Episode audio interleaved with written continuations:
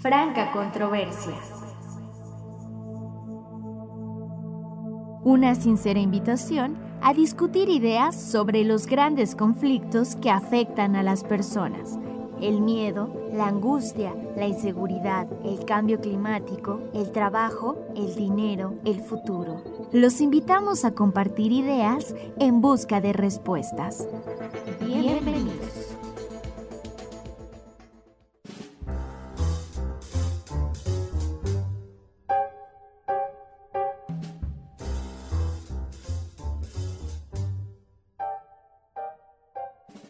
Muy buenas tardes, es un gusto enorme compartir con ustedes esta apuesta radiofónica que dimos en llamar Franca Controversia, en un espacio en el que buscamos discutir todos aquellos grandes temas que aquejan, que agobian, que preocupan a la gente allá afuera y traerlos aquí a la radio para que usted que está del otro lado nos escuche y pueda compartir con nosotros una serie de ideas en torno a dichos eh, problemas, en torno a dichas cuestiones miércoles 16 de octubre vamos a comenzar esta discusión, este debate, el análisis para hablar un poco sobre el miedo. ¿Cuáles son los miedos que tienen los mexicanos? Eh, ¿Cuáles son aquellos miedos que nos agobian? ¿Cómo nos paraliza el miedo? ¿Y qué debemos hacer para enfrentar los miedos con los que convivimos de manera eh, cotidiana? Está conmigo en cabina de grabación aquí eh, Raquel Fabregat, eh, española, catalana, quien tiene el gusto de compartir eh, aquí con la audiencia en nuestro primer programa. Raquel, bienvenida, buenas tardes. Gracias, buenas tardes. Bueno, hoy empezamos a hablar sobre el tema del miedo y una de las grandes preguntas que tenemos aquí siempre es ¿a qué le tenemos miedo? Y con nosotros está en cabina de grabación el doctor eh, Raúl Medina Centeno. ¿Quién es Raúl Medina, Raquel? Raúl Medina es doctor en Psicología Social por la Universidad Complutense de Madrid, maestro en Terapia Familiar por la Universidad Autónoma de Barcelona y licenciado en Psicología por la Universidad de Guadalajara. Actualmente es profesor investigador del programa de Psicología del Centro Universitario de la Ciénega en la Universidad de Guadalajara. Fue galardonado con el Premio Estatal de Psicología Jalisco 2018 por su trayectoria, otorgado por el Congreso del Estado de Jalisco, la Dirección de Profesiones del Estado de Jalisco y el Colegio Estatal de Psicólogos en Intervención de Jalisco. Sus líneas de investigación son los fenómenos psicosociales de la pareja y la familia y la psicología social de las organizaciones. Así es, doctor Medina, bienvenido. Muchas gracias Héctor, muchas gracias Raquel. Tenemos una cápsula que hicimos eh, vamos a comenzar con eso y seguimos la discusión.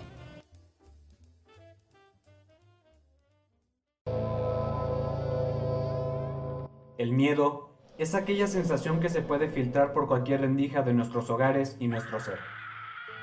Puede emanar de la oscuridad de las calles, de los destellos de las pantallas de televisión o de nuestros dormitorios.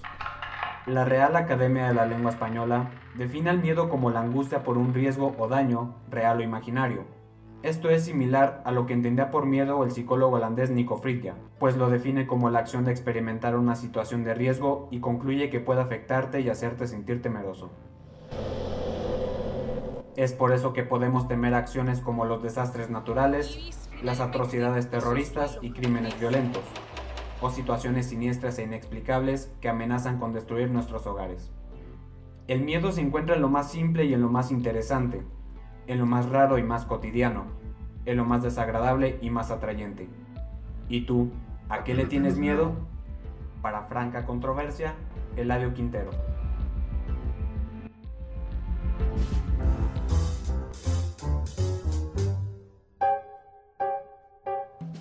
Eh, volvemos a estudios, eh, gracias por, la, cápsula.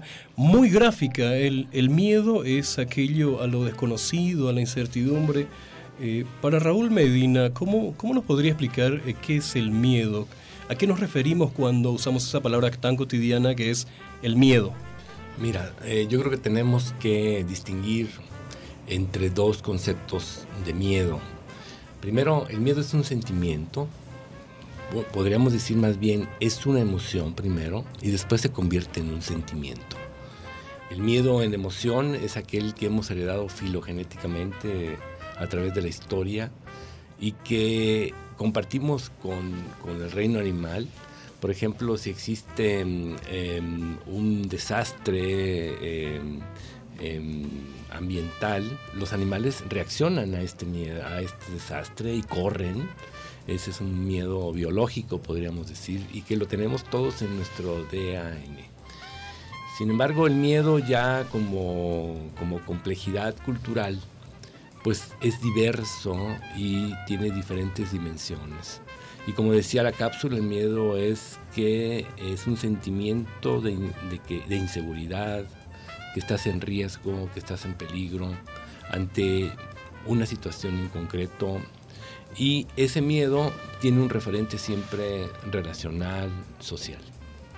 Si tuviéramos que hacer el ejercicio de pensar en los grandes miedos que tienen los mexicanos, ¿cuáles serían esos grandes miedos?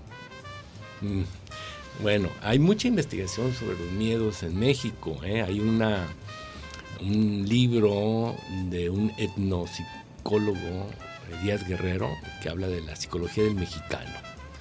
Eh, en este libro él plantea que el mexicano por generaciones se le ha inculcado el miedo por diferentes contextos, principalmente por la religión. La religión católica está muy arraigada a, temer, a temerle a Dios, es una frase eh, muy coloquial que, se tiene en la vida cotidiana en las familias. Eh, y temerle a Dios significa que tienes que ser bueno y no puedes hacer las cosas mal porque si no te va a ir muy mal. ¿sí? Eh, y eso lo tenemos arraigado.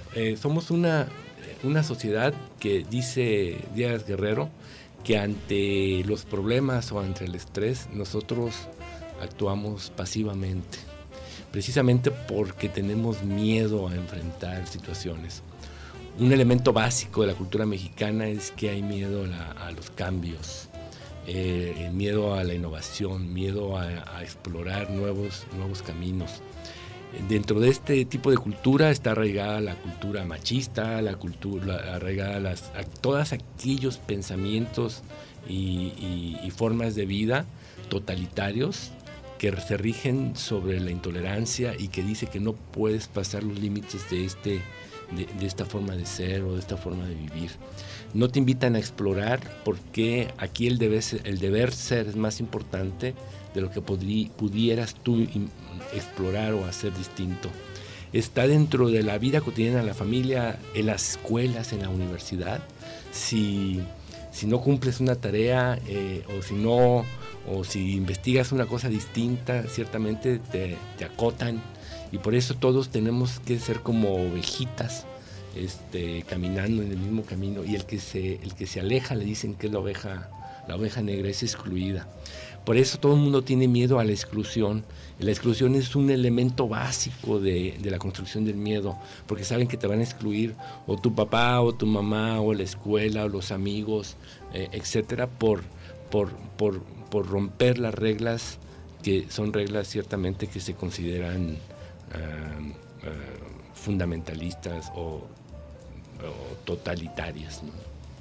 Miedo a Dios, miedo a los cambios, miedo a la innovación miedo a la, exclusión.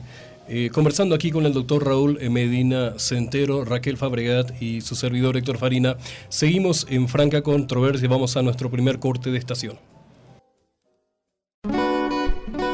No te despegues. Estás escuchando Franca Controversia.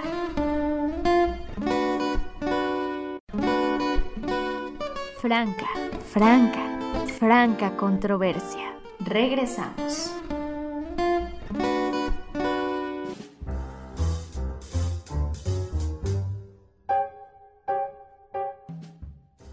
El miedo, los grandes miedos, miedo a, la, a Dios, miedo a los cambios, a la innovación, a la exclusión. Estamos aquí conversando en franca controversia con el doctor Raúl Medina Centeno.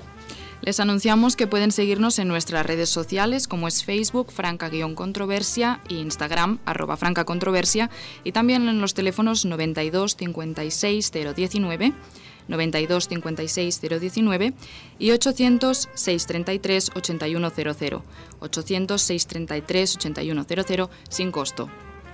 Eh, doctor Medina, una de las cosas que dijo que me llamaron mucho la atención es que eh, hay miedo a los cambios, a la innovación.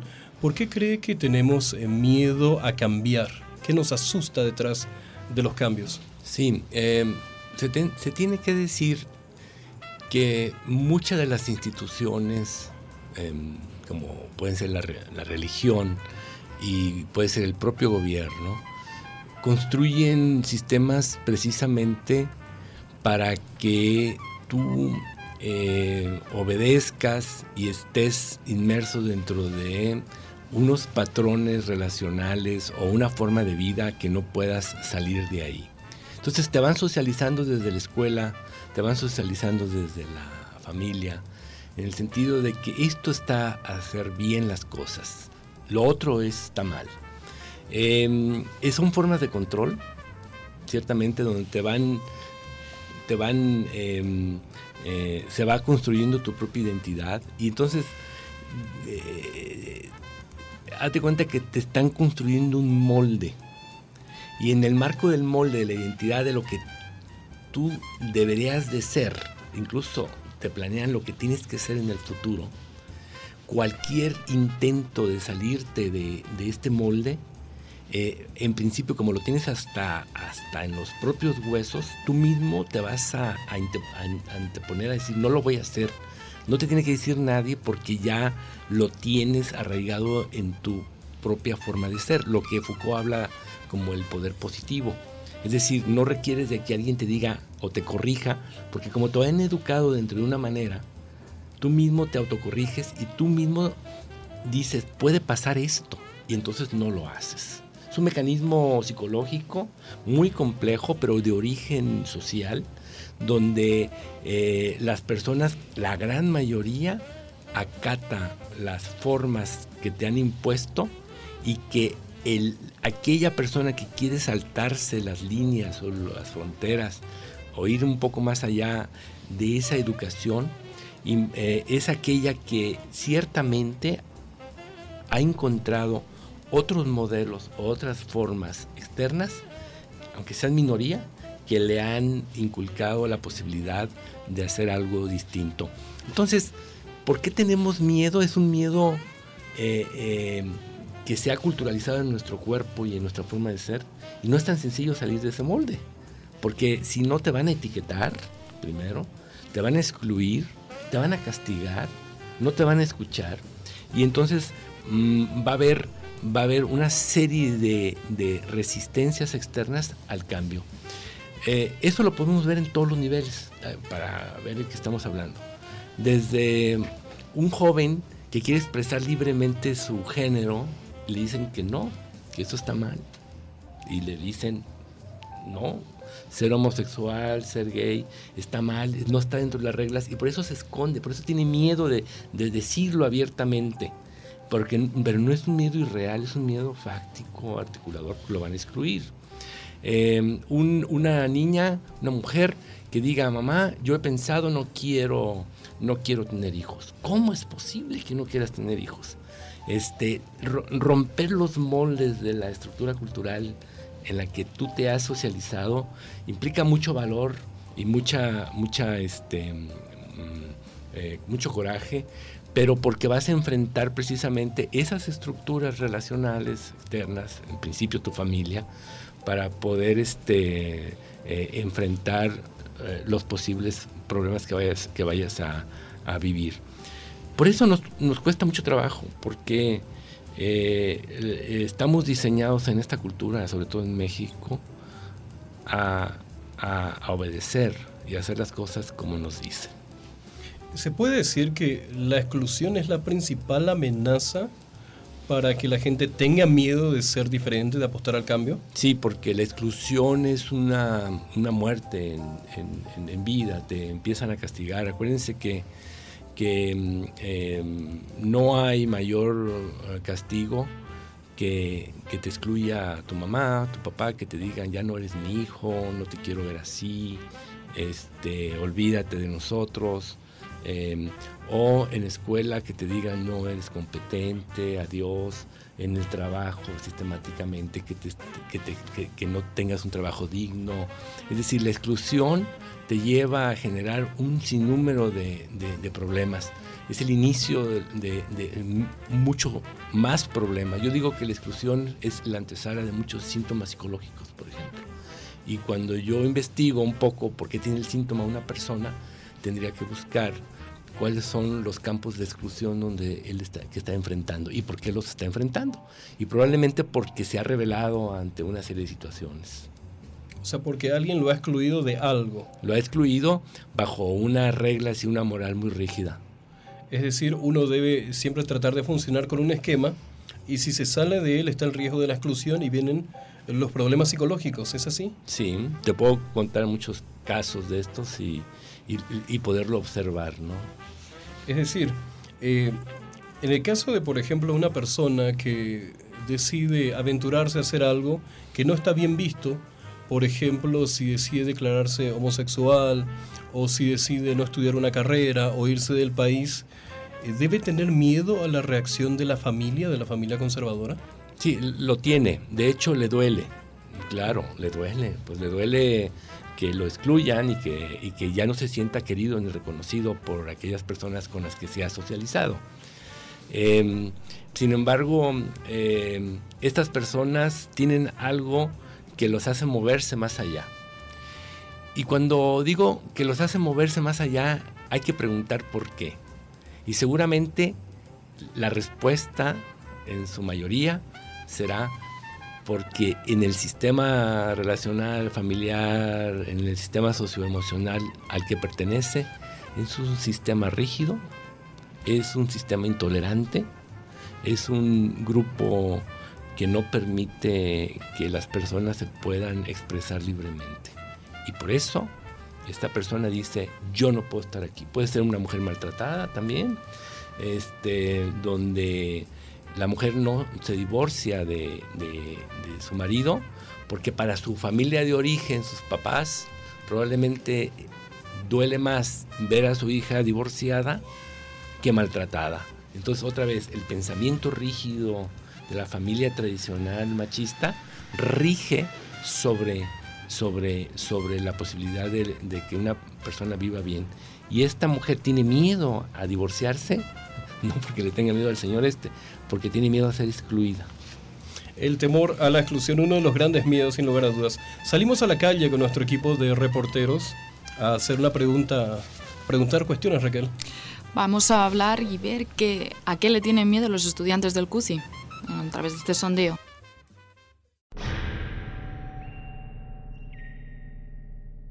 En el transcurso de la semana, recorrimos los pasillos del Cusiénega para descubrir qué es el miedo para los estudiantes. En esta ocasión, les pedimos a los estudiantes que nos contaran cómo describirían el miedo, y esto fue lo que nos dijeron. Es una sensación de angustia que está presentada por un peligro. Como una sensación de desconfianza, como de que me puede pasar algo. Yo creo que comienza con una ansiedad y de ahí se va detonando más emociones.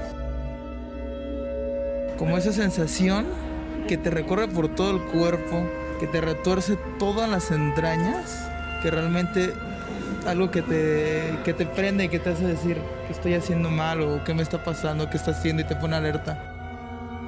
Es una sensación, instinto que te previene de algo que te pueda pasar o algún daño psicológico o también físico.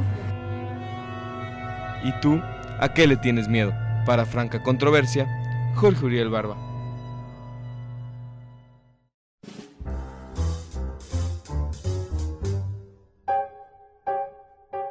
Bueno, eh, seguimos aquí en franca controversia. Escuchamos lo que decían en, los sondeos. Veo que noto que había una cierta confusión sobre el miedo como angustia, como ansiedad, como sensación, como algo indescriptible. ¿Por qué pasa eso, doctor Medina? Sí, eh, em, creer que el miedo es una cuestión biológica o que está en el cuerpo es, una, es erróneo totalmente. Ahí lo sientes, pero no es la causa de donde se construye el miedo. Eh, somos cuerpo, sí, tenemos neuronas, pero el cuerpo no se puede explicar eh, sin el referente del contexto donde, vive cotidianamente el cuerpo.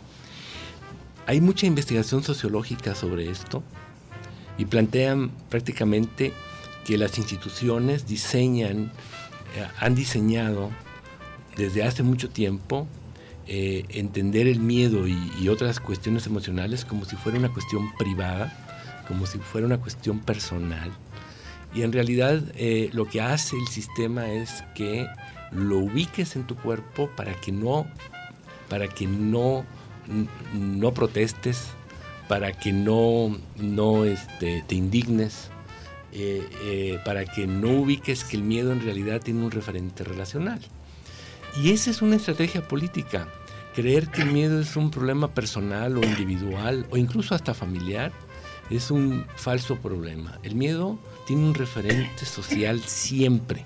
El miedo tiene un, vínculo con, la estructura de pensamiento donde vivimos, en la educación, en, las instituciones religiosas, en, la propia estructura del país se constituye el miedo. Por ejemplo, em, el, miedo es, también es una estrategia para dividir a las personas, precisamente para hacer que no se junten, para que no protesten, para que no se organicen.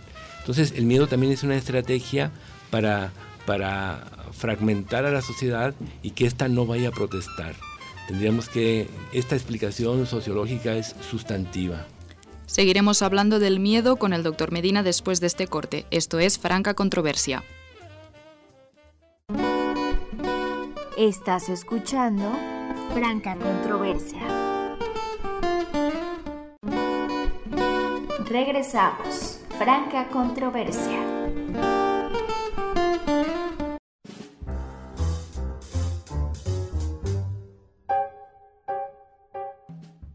Continuamos aquí en Franca Controversia, tercer eh, bloque, hablando sobre el miedo. Hablamos del miedo a los cambios, del miedo a la exclusión, de esos esquemas rígidos que hacen que muchas veces las personas lo piensen muy bien antes de tomar una decisión que podría chocar, digamos, con esas disposiciones que devienen mucho de la moral, devienen de la religión, devienen eh, de la costumbre, pero el doctor Medina, en estos tiempos en los cuales la economía se basa muchísimo en la innovación. ¿Cómo podemos ser innovadores si tenemos miedo al cambio? ¿Se puede? ¿Cómo lo logramos? Bueno, ya está tocando un tema distinto y está en, función al sistema educativo. El sistema educativo es arcaico en, nuestra, en México. Todavía no se ha llegado a, plenamente a lo que han hablado de la reforma, donde eh, los niños desde la primaria exploren los niños investiguen, eh, vayan más allá de los límites de lo que dice una currícula, un tema. Siempre se les acota a temas y a, una serie de actitudes. Entonces, eso viene también desde la primaria, es decir, eh, se portó mal aquel que hizo una tarea donde puso otros temas, hizo mal las cosas. Eh, aquel niño que piden que esté sentado y quieto todo el tiempo, pues es, terrible, ¿no? Y eso es lo que nos han enseñado hasta ahora. En el campo de la universidad ya estás tocando un tema importantísimo. Las universidades que no tienen investigación no son universidades propiamente dichas, son academia o son otras cosas, ¿no? Y, y, la investigación es lo que podríamos conducir a la innovación, no hay de otra manera. Y la, investigación es el centro articulador para el cambio. La historia ah, se ha visto desde, el Renacimiento hasta nuestra fecha que aquellas sociedades que le, han apostado a la investigación, a la innovación, son las más desarrolladas. Definitivamente eso está en los datos ahí y el que no crea en eso, bueno, pues este es porque tendrá unas creencias completamente distintas pero la innovación y la exploración de cosas nuevas se convierten en, en, el elemento básico del desarrollo de una sociedad. Pero no, no solamente eso. La investigación que explora cosas más allá de lo, de lo, de lo obvio lleva a construir sociedades distintas. Pongámonos en, un momento a pensar en Darwin, por ejemplo. Darwin que investigó todo un proceso de que éramos el origen de las especies y que no éramos este origen de, divino, eh, puso en medio un riesgo de su propia identidad ante una sociedad conservadora británica en aquel momento, en que él mismo dice que no podía, no podía vivir tranquilo después de ese gran libro de Origen de las especies. Eh, y él innovó radicalmente la forma de vernos como personas. No tuvo miedo, pero todos los demás le infundieron miedo a esta, a esta idea. Ahora todos en el mundo somos hijos de Darwin y el que diga que no es cierto, pues no toma medicinas prácticamente, porque la medicina está hecha en torno a la lógica de, la evolución. Em, y, se construye en función a esto. Es decir, aquí el que rompe con el esquema del conocimiento, que es la innovación, lleva a replantear precisamente la posibilidad de construir otras maneras de pensar y de vernos. ¿Qué sucede ahora con los, con los grupos científicos? Diría Kuhn. En este momento, cuando alguien dice algo distinto y lleva o genera una metodología distinta, es castigado. Este no es un sistema científico. La ciencia, el propio Descartes nos enseñó hace, desde el siglo XVII, que la única manera de llegar a una innovación es con el pensamiento crítico. Es decir, eh, dudar, dudar de todo lo que ya conoces. Y ese elemento básico es sustantivo precisamente para la innovación y el cambio. Sin embargo, las estructuras ah, organizacionales de los, del sistema educativo mexicano, en concreto, de las universidades, del, Sistema Nacional de Investigadores, etcétera, siempre te ponen en un corsé. No puedes salirte de ahí porque si no, no eres evaluado correctamente. Es decir, también eh, eh, tenemos miedo los investigadores de explorar probablemente alguna cosa nueva que no sea entendida dentro, de los, dentro del paradigma correspondiente y en ese momento serás castigado. Por eso tenemos miedo, por eso nos cuesta innovar, por eso nos cuesta en esta sociedad cambiar y por eso no tenemos el nivel de desarrollo que quisiéramos. O sea, nuevamente los esquemas rígidos hacen que tengamos miedo de ser excluidos por no hacer lo que es políticamente correcto. Pasa también en la innovación. Si llevamos este mismo esquema rígido, este pensamiento conservador y lo pensamos en el campo de la política, ¿también tenemos miedo al cambio político por lo mismo? Sí, de hecho, eh, esos son los que han, han, han visto que las emociones son un recurso político para la manipulación y son los que más mueven en el, y tienen muchísimo dinero para generar investigación y sobre todo eh, encontrar los mecanismos para, por ejemplo, este, generar miedo en algunos grupos con el objetivo de que voten a su favor. Eso lo hemos visto en todas las sociedades, en todas las sociedades. Em, em, y aquí en México en concreto, pues lo acabamos de ver en las elecciones pasadas, igual se infringe el miedo y, te comparan con, otros, con otras personas para precisamente decir que no votes por esa persona. El miedo es parte de la construcción política, pero voy un poco más allá. El miedo como uso político, lo decía anteriormente, está dirigido a que eh, lo privatices, que lo hagas como si fuera una cuestión individual, como una cuestión privada, como una cuestión familiar nomás. El miedo te lleva a, no salir a la calle e indignarte, a no juntarte con otros y protestar. Esto también es, un diseño político en las sociedades de régimen totalitario, que aunque digan que son democráticas, las construyen de esa manera precisamente para que no protestes, para que no te indignes, para que no generes cambio. Y están diseñados por las propias políticas sociales. Otro, ahora hablando de políticas sociales, que ese es el otro campo importante. Las políticas sociales diseñan la fragmentación de la sociedad y lo hemos visto en, estas, en, las políticas de México. vemos cómo, por ejemplo, las minorías no están incluidas en las políticas sociales. La cuestión de la familia, este, eh, siempre se excluyen algunos, que ya existen, que están ahí, pero las excluyen porque moralmente, dicen, no es correcto. Pero, sin embargo, moralmente es correcto que estés casado y vivas en un campo donde haya maltrato, donde haya violación, donde haya este abuso. Y eso sí, eso sí es permitible. Pero si es una relación lésbica, de amor, de, descuidado, de atención, eso es terrible, eso no puede ser. Las políticas públicas están dirigidas a, a decir, estos son los buenos y estos son los malos. Ellos construyen la marginación, ellos construyen las desigualdades y, construyen las minorías. Las políticas públicas tienen tanto poder como para diseñar formas de, formas de estilos de familia, por ejemplo, o formas de estilos de profesiones. Y, por ejemplo, una manera de construir una política en el trabajo es que recuerdo que Felipe Calderón inició y termina Peña Nieto con esta política de, que hizo la reforma laboral. la reforma laboral llevó a cientos de personas a la exclusión a través de la precariedad laboral. Una precariedad laboral que llevó a mucha gente a no tener derechos laborales y que eso generó que las familias se, se, se, se desarticularan. ¿Por qué? Porque los papás tienen que ir a trabajar ambos. Un sueldo no basta. No es, eh, los dos tienen que irse a trabajar, los niños están solos.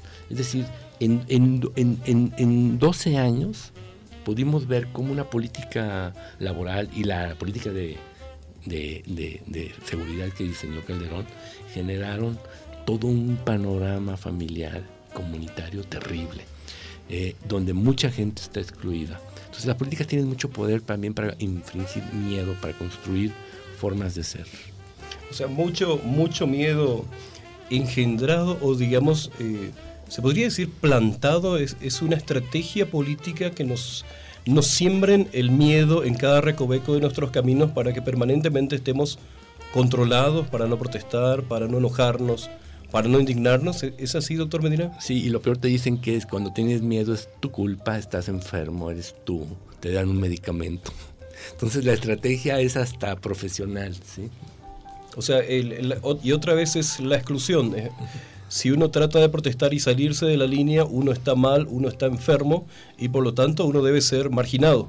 Definitivamente, el, que te etiqueten con una etiqueta por miedoso, vamos a suponer la palabra miedoso, te pones ansioso y eres miedoso y empiezas a tener un síntoma articulado, te van a, te van a, te van a, la etiqueta te excluye.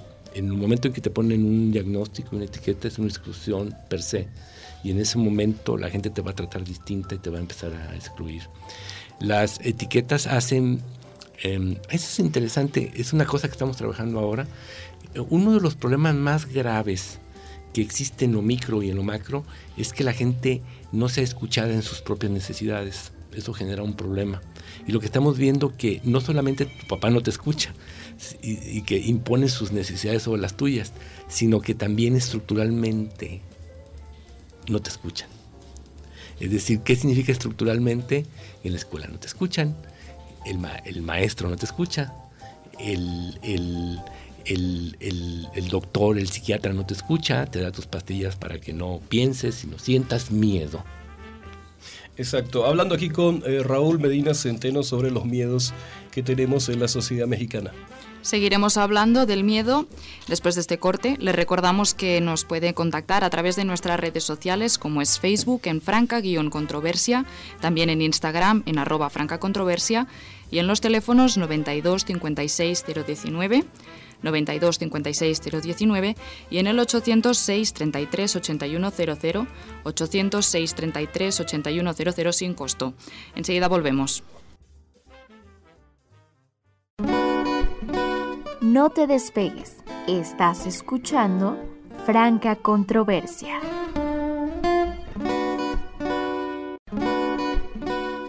Franca, franca, franca controversia. Regresamos.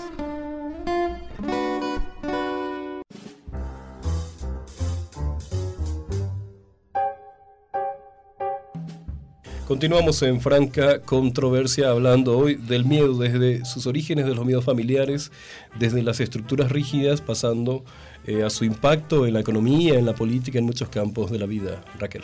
Les recordamos que pueden comunicarse con nosotros a través de nuestras redes sociales en Facebook, en franca-controversia y también en Instagram, arroba francacontroversia. También nos pueden llamar en los teléfonos 92 56 019, 92 56 019 o 806 33 8100, 806 33 8100 hable con nosotros, cuéntenos sus miedos, sus, miedos, sus angustias. Eh, doctor Medina, eh, de todo lo que estamos hablando, esta sensación de los esquemas rígidos, del miedo a la exclusión, del miedo a ser marginado, afecta también a, temas que son considerados como progresistas en el sentido de que la gente tiene miedo de posicionarse frente a la legalización del aborto por miedo a la exclusión? Sí, mira, es este, qué bueno que tomas el tema, es un tema de ahora aquí en el país que no se ha logrado legislar nacionalmente, pero es un tema fundamental y lo vamos a poner el miedo en, contexto. Miren, ninguna mujer quisiera abortar, eso, es, eso, es, eso, eso, se tiene que decir, nadie, nadie, eso implica un trauma difícil, una decisión difícil. Lo curioso de todo esto es que eh, si, tú, si revisan la investigación de la OMS en torno a esto, donde hay programas de, aborto gratuito y cuidado y libre en algunos países eh, europeos, por ejemplo, en, en, relación con donde no existen estos programas de legalización del aborto, es que hay más aborto donde no está legalizado, primero, que de donde está legalizado. es paradójico. ¿Cómo puede haber menos abortos donde está legalizado que de donde no? Y ese implica, entonces es un problema de salud también. Porque también, ¿qué pasa? Donde no está legalizado hay más mujeres muertas. Y existe una contradicción rara aquí. ¿Qué significa eh, todo esto? Significa que precisamente abortar implica miedo es un miedo terrible, me imagino que es cosa más terrible que puede haber. Pero lo que no puede ser es que una persona que ha decidido abortar por alguna circunstancia, lo que ustedes quieran, que lo haga sola, que lo haga escondidas. Eso sí provoca mucho miedo y genera muchos problemas. En un, en un programa de aborto donde está acotado y está organizado, como puede ser en Cataluña o puede ser en, Inglaterra, donde yo viví. Los sistemas, los sistemas de aborto están organizados a acompañar en todo momento a la mujer, a sentarla, a platicar con ella.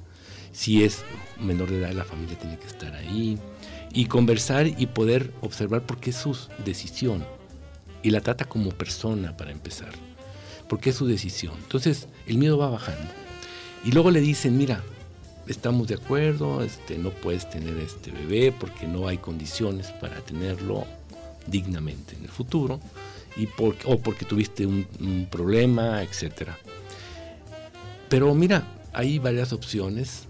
Puedes, tu hijo si nace, si lo dejas que nazca, puede ser adoptado, ya está una familia ahí lista.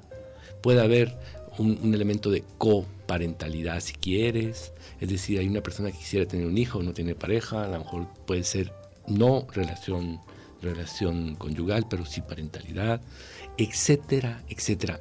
Dime tus miedos, ¿qué pasa contigo? No, es que mi familia, etcétera. Muchas de estas muchachas deciden no abortar después de, ese primer, de primera conversación. Eso es interesantísimo. ¿Por qué? Porque estaban solas. Y en este programa los hacen conversar abiertamente sobre sus miedos. Hay gente preparada. Eso es, lo que sería un, sistema de aborto óptimo, que lo he vivido en términos de sistema de salud en Inglaterra, donde trabajé tres años, y que las chicas son conscientes de todo, de todo ese tipo de situaciones.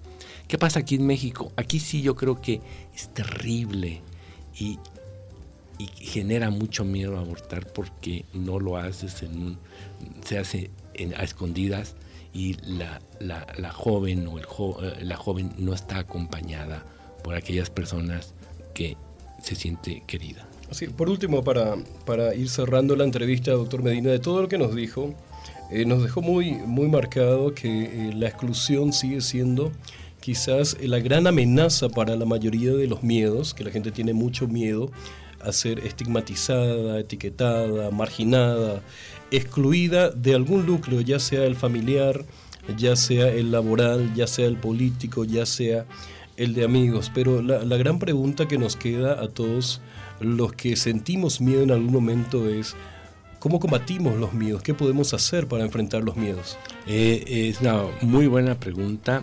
Todo mundo ha tenido miedos en su vida, todo mundo, nadie se puede escapar de esto. Y la única manera de resolverlo, y está comprobadísimo, es conversar con alguien. Primero, conversar con la persona con la que tengas más eh, confianza, no tiene que ser un familiar, y, esto, esta mirada de una, segunda persona, una tercera persona sobre tus miedos, te va, te, va, te, va, te va a ayudar muchísimo. Y después vas a observar en esa conversación que hay otras personas que tienen el mismo miedo que tú. Y ese es el camino a observar de que también esas personas que han tenido miedo lo han podido resolver y lo han hecho de alguna manera.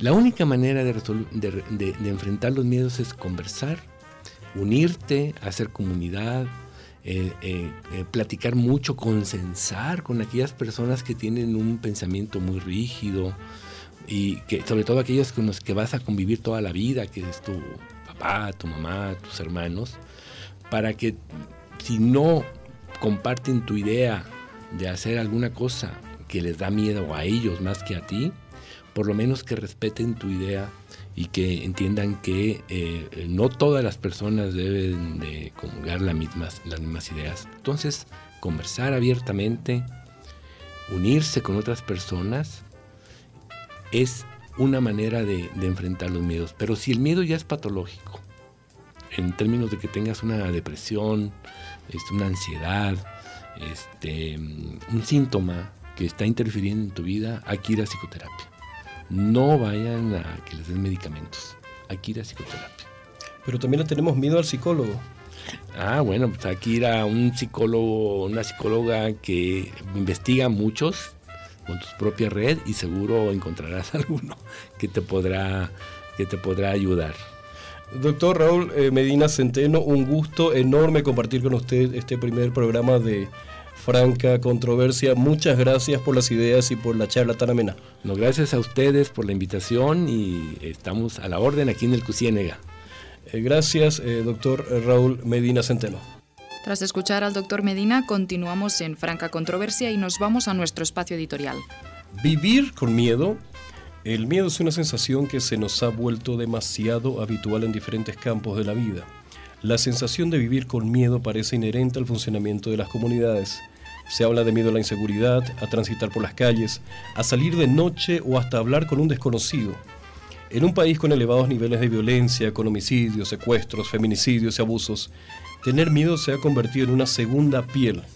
El sociólogo Sigmund Bauman decía que vivimos en estado de ansiedad constante por los peligros que pueden azotarnos en cualquier momento sin aviso previo esa ansiedad se ha vuelto normal en muchas de nuestras comunidades y la podemos sentir en las calles, en las plazas, en lugares que antes eran públicos y que ahora han sido abandonados por el miedo a que nos hagan algo, a que alguien nos cause daño. Hay miedos globales como el cambio climático y sus efectos, el terrorismo, las guerras, las epidemias y toda enfermedad desconocida que se convierte en amenaza. Los desastres naturales y los desastres humanos, como los desplazamientos masivos de personas que huyen de la miseria y de la muerte, pero también hay miedos específicos como caminar por las grandes ciudades latinoamericanas que han sido superados en otros lugares del mundo. Las grandes preguntas que debemos hacernos es cómo enfrentamos los miedos cotidianos y cómo recuperamos los espacios que perdimos. Hablamos no solo de los espacios públicos, sino de las cosas que se pierden cuando tenemos miedo a algo. ¿Cuántos emprendimientos se pierden por miedo a la inseguridad? ¿Cuántos estudiantes abandonan sus estudios por miedo al futuro laboral? ¿O cuántas buenas acciones dejamos de hacer todos los días por miedo y desconfianza? Una lección que aprendimos hoy en franca controversia en la entrevista con el doctor Raúl Medina Centeno es que muchos de los miedos se deben a la exclusión, al temor a ser marginados por estructuras rígidas que nos condicionan la libertad de pensamiento y acción. Deberíamos revisar qué tan cerrados y esquemáticos somos con nuestras familias, con nuestros amigos y nuestro entorno, para evitar que sea el miedo el que dirija y que condicione las acciones. Y algo fundamental, para enfrentar nuestros miedos debemos aprender a conversar más, a intercambiar ideas con nuestros amigos, con nuestro entorno, con los especialistas. Hablar más y etiquetar menos son dos grandes desafíos que debemos enfrentar. Ya para acabar este programa sobre el miedo, cualquier cosa que nos quieran comentar lo pueden hacer a través de nuestras redes sociales como Facebook en franca-controversia y también en Instagram en arroba francacontroversia. También nos pueden llamar a nuestros teléfonos 92 56 019, 92 56 019 y 800 633 8100, 800 633 8100. Muchas gracias eh, Raquel por la conversación de hoy. Igualmente, gracias. Eh, agradecimiento especial a nuestro gran equipo de producción con Alejandra Núñez en los controles, Siboney Flores al frente de todo este grandioso equipo de producción, reporteros, eh, manejadores de redes sociales, entrevistadores, un gran apoyo, en su mayoría estudiantes de periodismo que hacen posible que esto salga al aire y que esta franca controversia continúe. Les esperamos el siguiente miércoles a las 5 de la tarde aquí, en Radio Universidad de Guadalajara. Terminó la controversia. Te esperamos el próximo miércoles 5 de la tarde a través de Radio Universidad de Guadalajara. Franca Controversia.